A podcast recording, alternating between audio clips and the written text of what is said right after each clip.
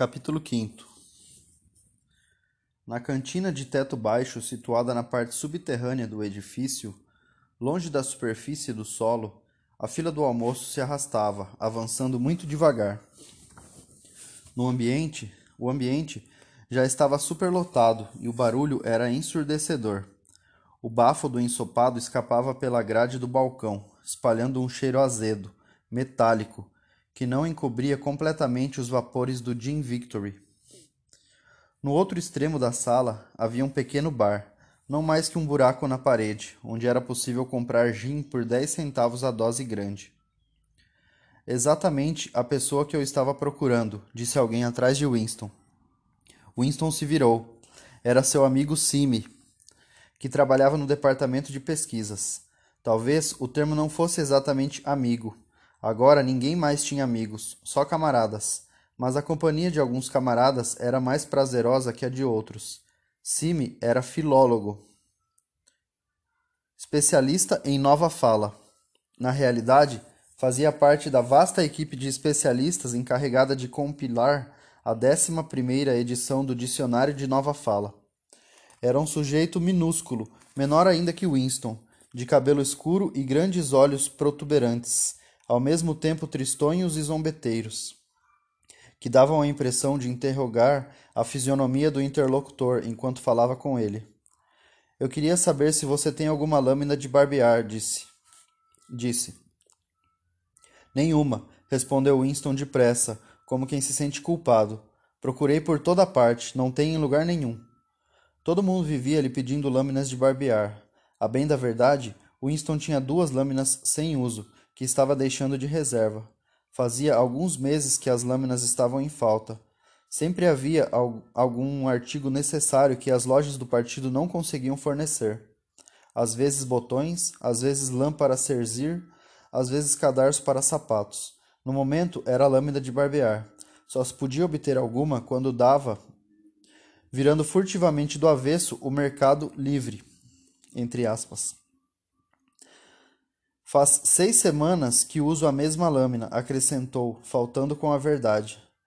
A fila deu um tranco e voltou a avançar alguns passos. Quando pararam, Winston se virou e voltou a encarar Sime. Cada um pegou uma bandeja de metal engordurada de uma pilha na beirada do balcão. Você foi ver o enforcamento dos prisioneiros ontem? quis saber Sime. Eu estava trabalhando, respondeu Winston com indiferença. Imagino que vão mostrar no noticiário. Um substituto muito inadequado, observou Sime. Seus olhos zombeteiros perscruta... perscrutaram... perscrutaram o rosto de Winston. Eu conheço você, os olhos pareciam dizer.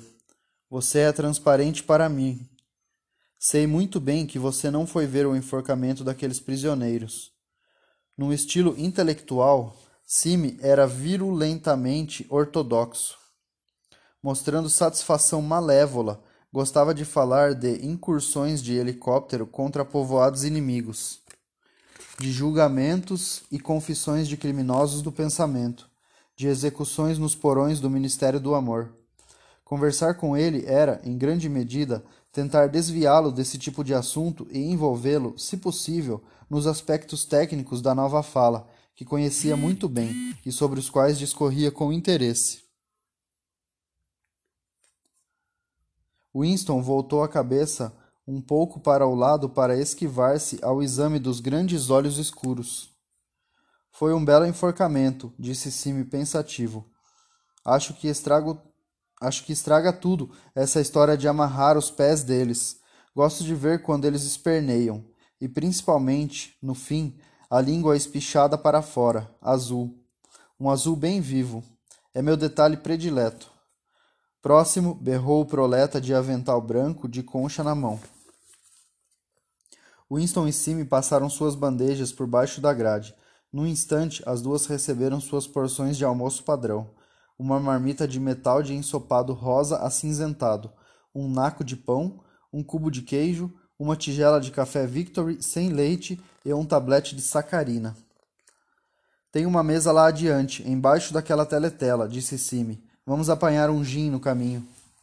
O gin foi servido em canecas de porcelana sem asa.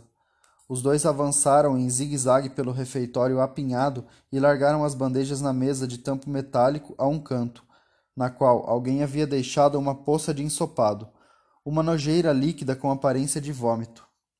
Winston apanhou a sua caneca de gin, fez uma pausa para criar coragem e engoliu de uma só vez a substância com gosto de óleo. Depois de piscar várias vezes para expulsar as lágrimas dos olhos, constatou de repente que estava com fome.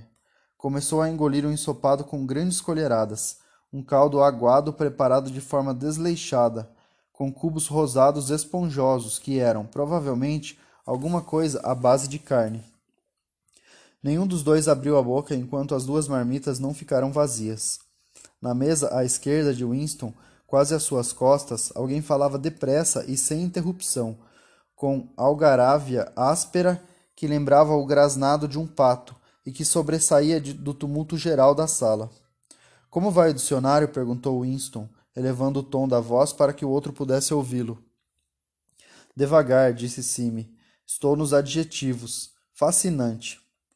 Ele se animara todo ao ver Winston mencionar a nova fala. Empurrou a marmita para o lado, segurou o naco de pão com uma das mãos delicadas e o queijo com a outra. Depois inclinou-se por cima da mesa para conseguir falar sem ser obrigado a gritar. A décima primeira edição é a edição definitiva, disse. Estamos dando os últimos retoques na língua, para que ela fique do jeito que há de ser quando ninguém mais vai falar outra coisa. Depois que acabarmos, pessoas como você serão obrigadas a aprender tudo de novo.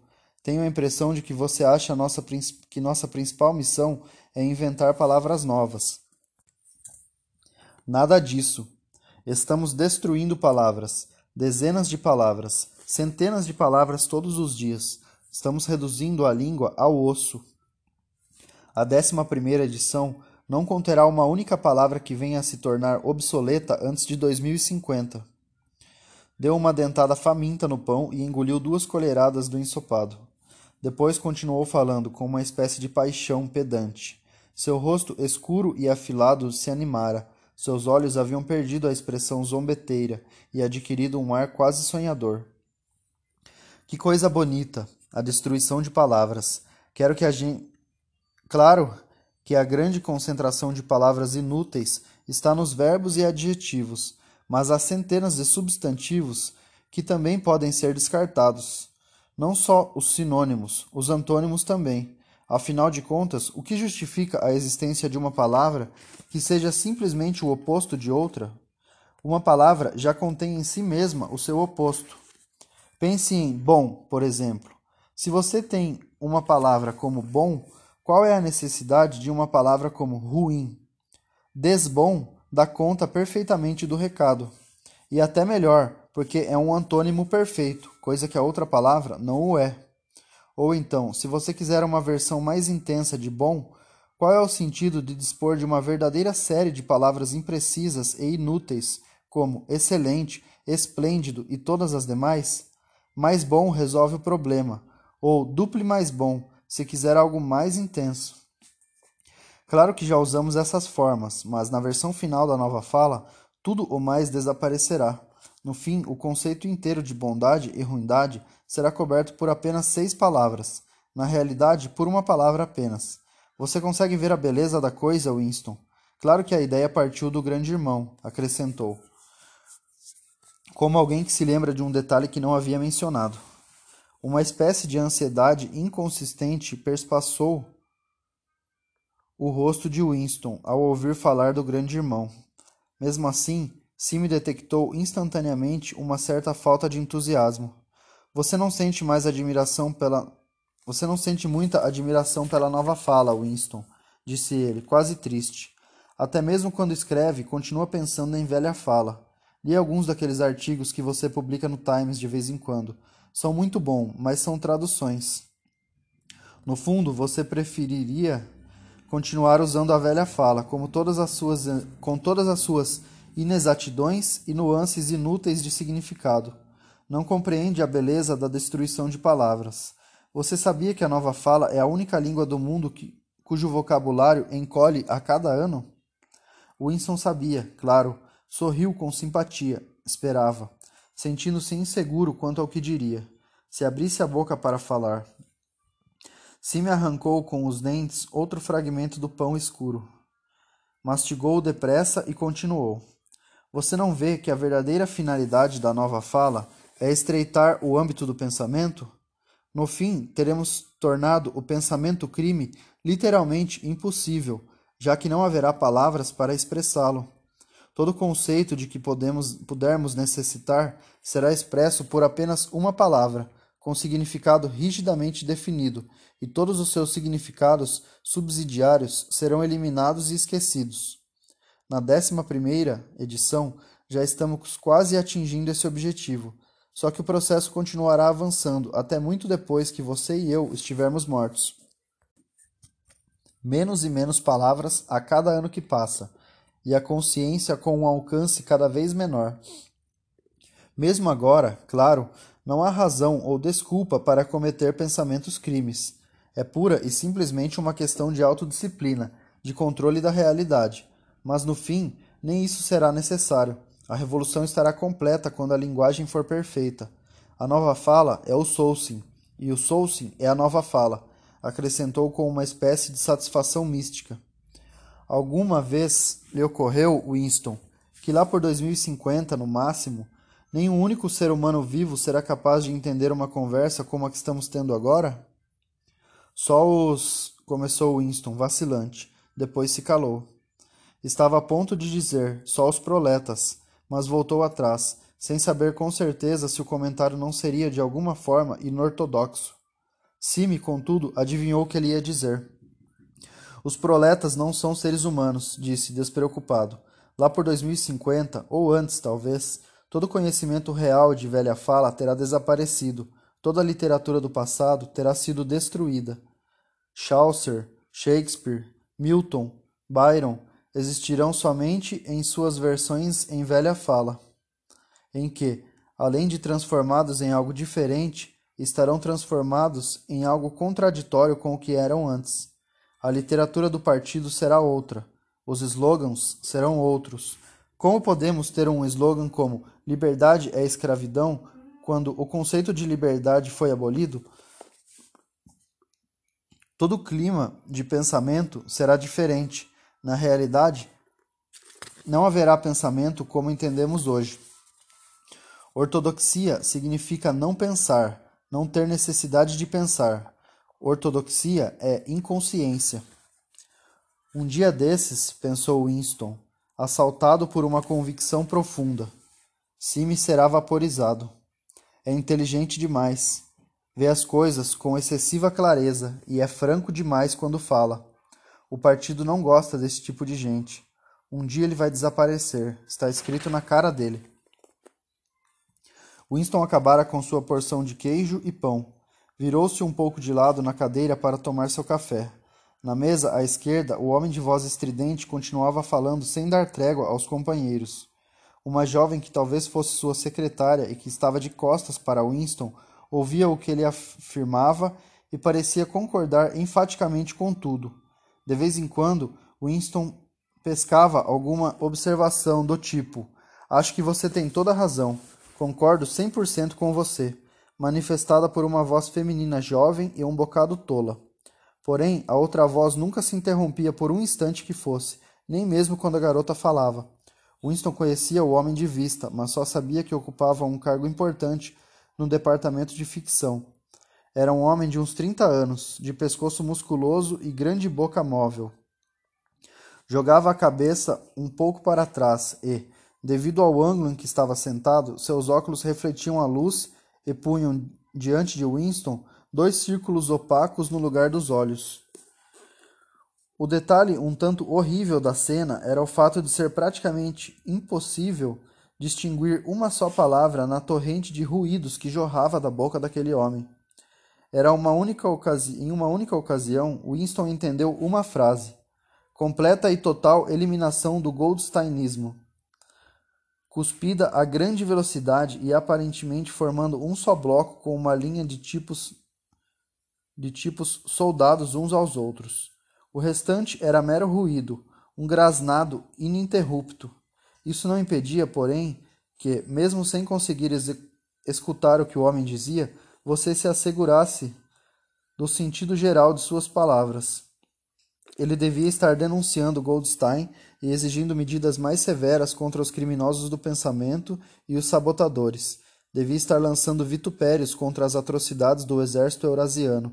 Devia estar enaltecendo o grande irmão ou os heróis do fronte malabarense.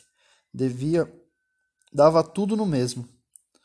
Fosse o que fosse, de uma coisa você podia estar seguro: Cada palavra de seu discurso era pura ortodoxia, puro Soulsin. Enquanto fitava o rosto sem olhos com aquele maxilar que se mexia incansavelmente para cima e para baixo, Winston teve a estranha sensação de que aquele não era um ser humano de verdade, mas alguma espécie de simulacro. O que falava não era o cérebro do homem, era sua laringe. O material que ele produzia era formado por palavras, contudo, não era fala no sentido lato. Era um ruído emitido sem a participação da consciência, como o grasnado de um pato. Se me silenciara por um momento. Usava o cabo da colher para desenhar na poça de ensopado. A voz da outra mesa continuava grasnando a toda velocidade, facilmente audível a despeito do rumor ambiente. Tem uma palavra em nova fala, disse Sime, que não sei se você conhece. Patofala. Grasnar feito um pato. É uma dessas palavras interessantes com dois sentidos contraditórios. Quando aplicada a um adversário, é ofensa. Aplicada a alguém com quem você concorda, é elogio. Sime será vaporizado, sem sombra de dúvida, pensou Winston de novo. A reflexão estava impregnada de uma espécie de tristeza. Embora Winston soubesse muito bem que Sime o desprezava e não sentia maior, af... menor... não sentia maior afeto por ele, e que era totalmente capaz de denunciá-lo como criminoso do pensamento se visse razão para isso. Havia algo de sutilmente errado em Sime. Ele era desprovido de discrição, de indiferença, de uma espécie de estultícia salvadora. Ninguém poderia dizer que ele fosse inortodoxo. Acreditava nos princípios do Souce, venerava o grande irmão, se rejubilava com as vitórias, odiava os hereges, não apenas com sinceridade, como com uma espécie de zelo incansável, com uma atualidade de informações de que os membros comuns do partido não chegavam nem perto. Ainda assim, era como se houvesse algo de suspeito nele. Dizia coisas que teria sido melhor não dizer. Lera livros demais. Frequentava o café da Castanheira, covil de pintores e músicos. Não havia lei, escrita ou não escrita, que proibisse alguém de ir ao café da Castanheira. Mesmo assim, o lugar aparentemente dava azar. Os antigos líderes do partido, agora desacreditados, costumavam reunir-se no local antes do expurgo final. Diziam que o próprio Goldstein fora visto ali algumas vezes. Anos e décadas atrás. Não era difícil prever o futuro de Sime. Mesmo assim, não havia dúvida de que, se Sime percebesse, nem que fosse por três segundos, a natureza das opiniões secretas dele, Winston imediatamente dele, Winston, imediatamente o entregaria à polícia das ideias. Qualquer um faria isso, aliás, mas Sime seria o primeiro. Não era apenas uma questão de zelo. Ortodoxia era inconsciência. Sime ergueu os olhos. Lá vem o Parsons, disse. Alguma coisa em seu tom de voz parecia acrescentar: aquele rematado idiota. Parsons, vizinho de Winston nas mansões Victory, efetivamente dedicava-se a atravessar o salão. Um homenzinho rechonchudo, de estrutura média, louro e com cara de sapo. Com 35 anos, já possuía pneus de gordura incipientes no pescoço e na cintura mas seus movimentos eram enérgicos e juvenis. Tudo em sua aparência evocava um meninozinho em dimensão aumentada, a tal ponto que, embora vestisse o macacão regulamentar, era quase impossível não pensar nele como se estivesse envergando o short azul, a camisa cinza e o lenço vermelho dos espiões. Ao evocar sua imagem, o que aparecia era sempre uma figura de covinhas nos joelhos e mangas arregaçadas, mostrando os bracinhos rechonchudos. Com efeito, sempre que participava de uma caminhada comunitária ou de outra atividade física qualquer, Parsons aproveitava o pretexto para retomar o uso do short. Ao ver Winston e Simi, cumprimentou os dois com alô, alô, entusiasmado e sentou-se à mesa, exalando um odor intenso de suor. Todo seu rosto estava rosado, estava coberto por gotículas de transpiração. Sua capacidade de transpirar, transpirar era fora do comum. No centro comunitário, sempre se podia descobrir se ele havia passado por lá para jogar ping-pong. Era só verificar se o cabo da raquete estava úmido. Simi agora tinha na mão uma tira de papel com uma longa coluna de palavras, que estudava com um lápis tinta entre os dedos. Olha só como ele trabalha no horário de almoço, disse Parsons cutucando Winston. Dedicado, hein? O que você tem aí, garotão? Alguma coisa cerebral demais para mim, suponho. Smith, meu garotão, deixe eu lhe dizer por que estou atrás de você. É por causa daquela contri que você esqueceu de me passar. Que contri é essa? perguntou Winston, enfiando automaticamente a mão no bolso para pegar o dinheiro. Cerca de um quarto do salário do indivíduo tinha de ser reservado para contribuições voluntárias difíceis de controlar de tão numerosas. Para a Semana do Ódio, lembra? Coleta de porta em porta. Sou o tesoureiro do nosso quarteirão. Estamos suando a camisa para produzir um espetáculo sensacional. Escreva o que vou lhe dizer. Se nossa querida Mansões Victory não estiver com, uma, com a maior coleção de bandeiras na rua, não vai ser por falta de esforço de minha parte. Você me prometeu dois dólares. Winston localizou e entregou ao outro duas cédulas imundas e amarrotadas, que Parsons registrou numa caderneta com a letra desenhada dos analfabetos. Aliás, garotão, disse ele, ouvi dizer que aquele delinquente que eu tenho lá em casa acertou você com um estilingue ontem. Não se preocupe, que já passei uma bela de uma descompostura nele. Por causa disso. Na verdade, eu disse a ele que se o fato se repetir, ele fica sem o estilingue. Acho que ele estava um pouco chateado por ter perdido a execução, disse Winston. Ah, bom, quer dizer, ele tem razão, não é mesmo? São dois delinquentes muito do sem vergonha, aqueles meus filhos. Mas que são espertos, lá isso são. Só pensam numa coisa, nos espiões. E na guerra, claro. Você sabe que minha menina aprontou no sábado passado, quando o pelotão dela estava fazendo uma caminhada para os lados de Berkhamsted? Convenceu duas outras meninas a acompanhá-la, depois do grupo a acompanhá-la. Escapou do grupo e as três passaram a tarde seguindo um homem esquisito.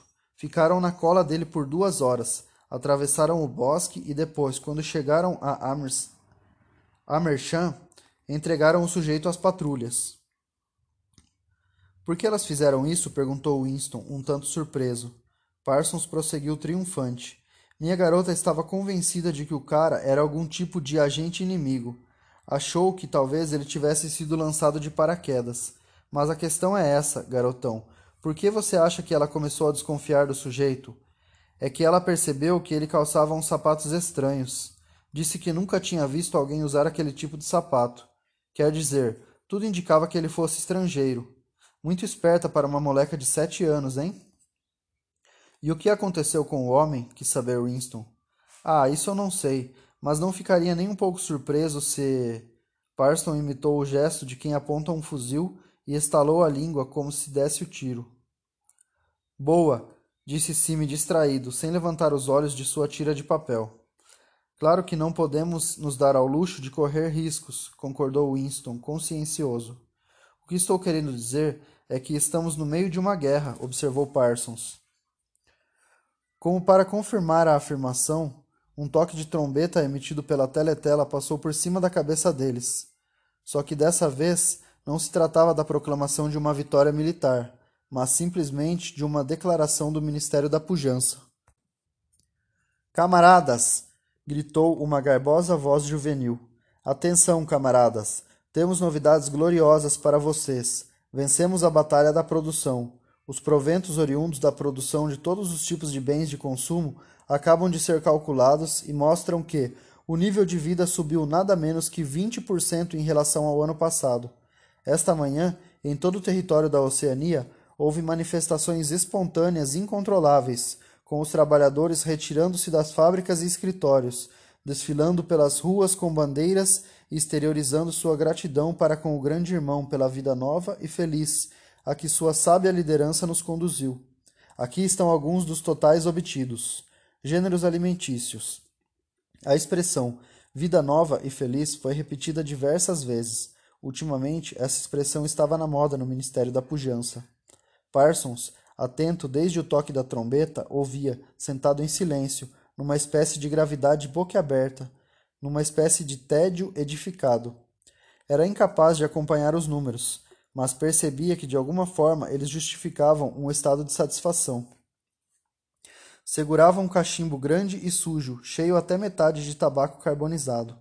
Com o tabaco racionado a 100 gramas por semana, poucas vezes era possível encher um cachimbo por completo. Winston fumava um cigarro Victory que mantinha cuidadosamente na horizontal. A nova ração só seria distribuída no dia seguinte, e restavam-lhe apenas quatro cigarros. Naquele momento, tinha os ouvidos fechados para os ruídos mais afastados e estava escutando o que a teletela transmitia. Foi informado de que houvera inclusive manifestações de agradecimento ao grande irmão pelo fato de, de ter elevado a ração de chocolate para 20 gramas por semana, sendo que ainda ontem, refletiu, fora anunciada a redução para 20 gramas por semana. Seria possível as pessoas engolirem aquela Passadas apenas 24 horas do anúncio, sim, engoliam. Parsons engoliu sem dificuldade, com a estupidez de uma besta. A criatura, sem olhos, da outra mesa engoliu fanática, apaixonadamente, com um desejo furioso de seguir, denunciar e vaporizar todo aquele que viesse a sugerir que na semana anterior a ração era de 30 gramas. Cime também, de uma maneira mais complexa, que envolvia duplo pensamento, Sim engoliu. Winston era o único, então, a possuir memória? Estatísticas fabulosas continuavam brotando da teletela. Em comparação com o ano anterior, havia mais comida, mais roupas, mais casas, mais móveis, mais panelas, mais combustível, mais navios, mais helicópteros, mais livros, mais bebês, mais tudo, exceto enfermidade, crime e loucura. Ano após ano e minuto após minuto, toda a gente e todas as coisas subiam rapidamente uma escala ascendente. Como Sime antes dele, antes dele, Winston, de colher na mão, remexia o molho de cor esmaecida que respingara pela mesa, dando forma regular a uma longa trilha da substância. Meditava, irritado, sobre a textura física da vida. A vida teria sido sempre assim? A comida teria sempre sido teria tido aquele gosto? Percorreu a cantina com o olhar. Um salão de teto baixo, apinhado, de paredes encardidas em decorrência do contato com intocáveis corpos. Mesas de metal amassadas e cadeiras posicionadas tão perto umas das outras que o sujeito se sentava com os cotovelos encostados nos dos vizinhos. Colheres tortas, bandejas escalavradas, tigelas brancas grosseiras, todas as superfícies engorduradas, sujeira em cada rachadura. E um cheiro azedo que misturava gin de segunda, café de segunda, ensopado com gosto metálico e roupas sujas. O tempo todo, no estômago, na pele, havia uma espécie de protesto, uma sensação de logro.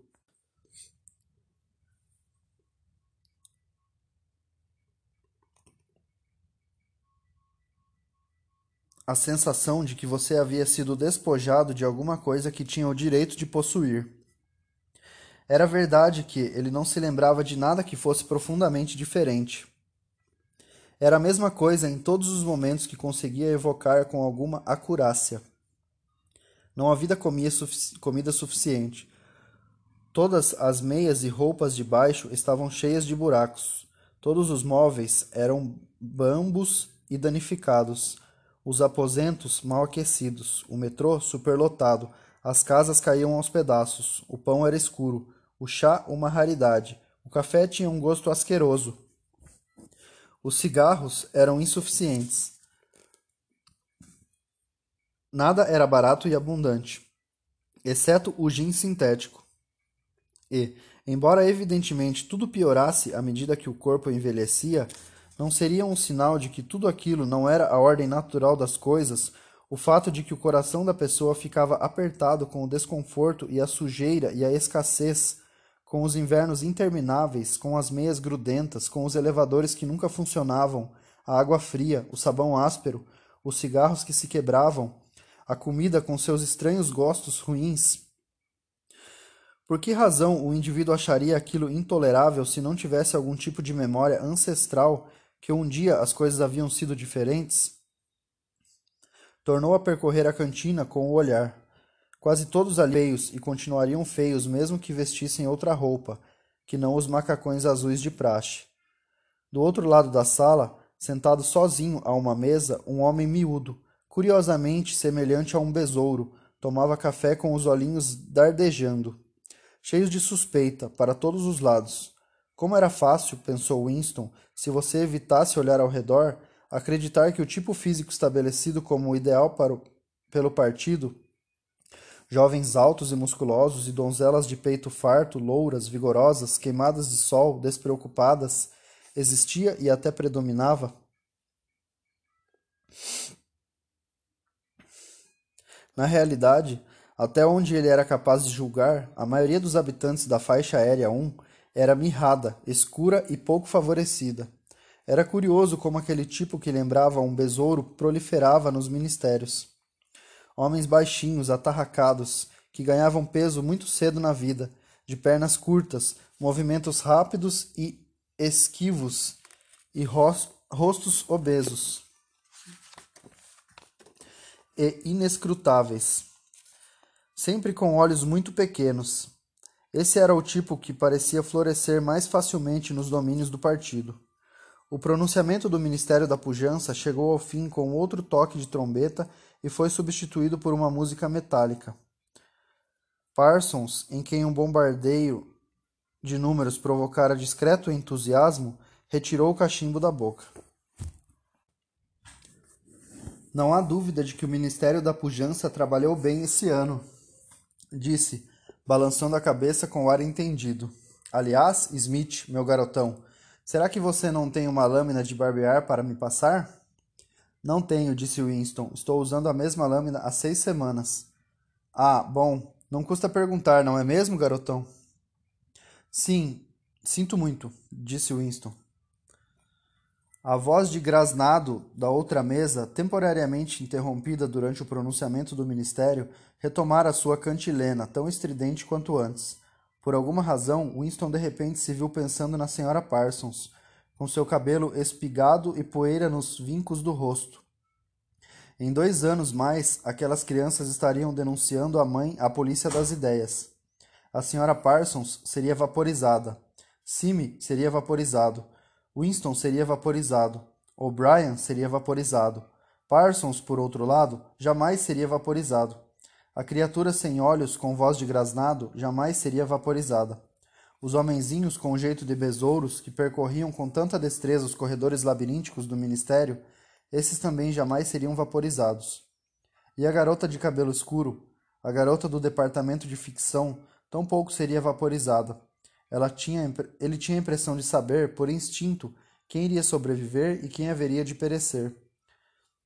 Embora não fosse fácil determinar o que, exatamente, garantia essa sobrevivência. Naquele exato momento, foi arrancado de seu devaneio por um violento safanão. A garota da mesa ao lado virara o corpo e olhava para ele. Era garota de cabelo escuro. Ela lhe dirigia um olhar enviesado, mas de curiosa intensidade. No instante em que os olhos dos dois se encontraram, ela desviou de novo o olhar. As costas de Winston ficaram cobertas de suor. Um golpe terrível de terror varou seu corpo. Foi uma coisa que passou quase na mesma hora, deixando atrás de si uma espécie de inquietação torturante. Por que a garota olhava para ele? Por que o seguia? Infelizmente, era incapaz de recordar se ela já estava sentada na outra mesa, quando ele chegara ou se aparecera depois. De um modo ou de outro, no dia anterior, durante os dois minutos de ódio, ela estava sentada logo atrás dele, quando não havia uma necessidade aparente de que lá estivesse. Muito provavelmente o verdadeiro objetivo era ouvir o que ele dizia e assegurar-se de que estava gritando com o empenho adequado. Seu pensamento anterior veio-lhe à mente. Talvez ela não fizesse parte da polícia das ideias, mas o problema era que o maior perigo estava justamente no espião amador. Ele não sabia por quanto tempo ela ficara olhando para ele. Talvez tivesse feito isso por cinco minutos, e era possível que suas feições não estivessem perfeitamente sob controle. Era terrivelmente perigoso deixar os pensamentos à solta, num lugar público qualquer, ou na esfera de visão de uma teletela. Qualquer coisinha podia ser sua perdição. Um tique nervoso, um olhar inconsciente de ansiedade, o hábito de falar sozinho, tudo que pudesse produzir uma impressão de anormalidade, de que tinha alguma coisa a esconder. Fosse como fosse, ostentar uma expressão inadequada no rosto, parecer incrédulo no momento em que uma vitória era anunciada, por exemplo, era em si uma infração passível de castigo. Havia inclusive uma palavra para isso em nova fala: rostocrime. A garota voltara a dar-lhe as costas. Talvez não o estivesse seguindo, afinal de contas. Talvez fosse coincidência ter se sentado tão perto dele por, por dois dias consecutivos. O cigarro de Winston se apagara, e ele o depositou com todo cuidado sobre a porta, sobre a borda da mesa. Acabaria de fumá-lo depois do trabalho, se conseguisse evitar que o tabaco caísse do interior do cilindro do papel. Era muito provável que a pessoa da mesa ao lado fosse uma espiã da polícia das ideias, e muito provavelmente em três dias ele estaria nos porões do Ministério do Amor, mas isso não era razão para desperdiçar uma bagana. Simi dobrara sua tira de papel e voltara a guardá-la no bolso. Parsons recomeçara a falar. Ô garotão, já lhe contei da vez em que aqueles dois delinquentes que eu tenho lá em casa tocaram fogo na saia da velha lá do mercado porque viram ela embrulhar salsicha num pôster do grande irmão? Perguntou, mordiscando o tubo do cachimbo e saltando uma risada. Foram atrás dela sem que ela percebesse e tocaram fogo na saia dela com uma caixa de fósforos. Acho que ela ficou bem queimada. Que bandidos, não é mesmo? Mas umas verdadeiras raposas, de tão espertos. O treinamento que essas crianças recebem nos espiões é de primeira, hoje em dia. Bem melhor que no meu tempo, inclusive. Adivinhe o que deram a eles um dia desses? Cornetas acústicas para escutar pelas fechaduras. Minha garotinha apareceu lá em casa com o equipamento e fez o teste na fechadura da sala. Sabe que ela consegue ouvir duas vezes mais do que encostando a orelha no buraco? Claro que é um instrumento de brinquedo, mas ensina as crianças a fazer as coisas, não é mesmo? Nesse momento, a teletela emitiu um assobio estridente. Era o sinal de que estava na hora de voltar para o trabalho. Os três homens puseram-se em pé de um salto para entrar na disputa pelos elevadores, e com isso, o restinho de tabaco caiu do cigarro de Winston.